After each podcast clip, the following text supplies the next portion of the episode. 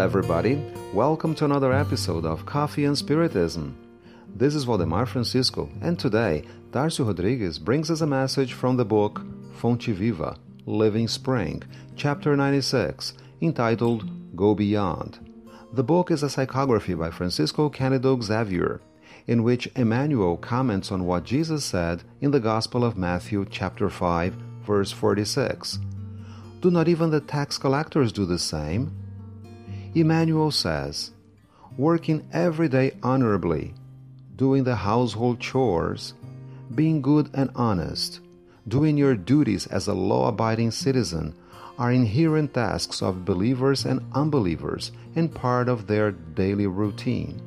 Nevertheless, Jesus expects more from his disciple. Do you fulfill your responsibilities in your incessant work by motivating, cheering up, and stimulating those around you? Can you do good in those situations people were not able to? Can you successfully use things people have thrown away as if they were trash? Can you wait patiently when others get desperate? As a believer, can you keep on serving the needs of people when unbelievers can only freeze people out? Can you celebrate the achievements of your friends without feeling a pang of envy? Can you feel sorry for your enemies without any feeling of false superiority and without bragging about it? How much of yourself do you give to charity? Emmanuel makes curious questions, taking into consideration the question asked by Jesus. Teaching about unconditional love, Jesus asks, For if you love those who love you, what reward do you have? Do not even the tax collectors do the same? And if you greet only your brothers and sisters, what more are you doing than others? Do not even the Gentiles do the same? Therefore, loving those who love us and greeting those who greet us is something very easy that everybody does. From the Christian, on the other hand, something more is expected.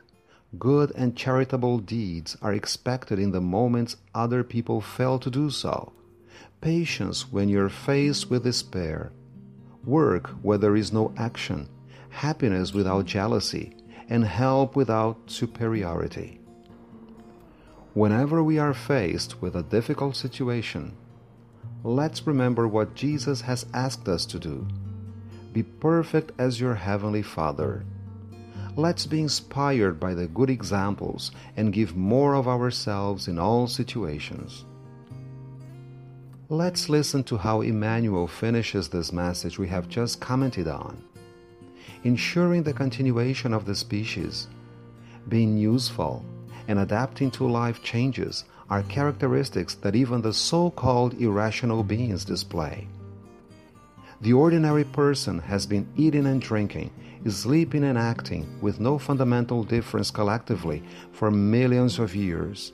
However, since the birth of Christ, a blessed light shines on earth with his teachings, inviting us to climb towards the top of the spiritual realms. Not everybody is aware of this light, even though it surrounds all of us. But those who are happy enough to find its extraordinary blessings are faced with a master's challenge, inquiring about how extraordinary are the things we have been doing. Peace and love to you all, and until the next episode of Coffee and Spiritism.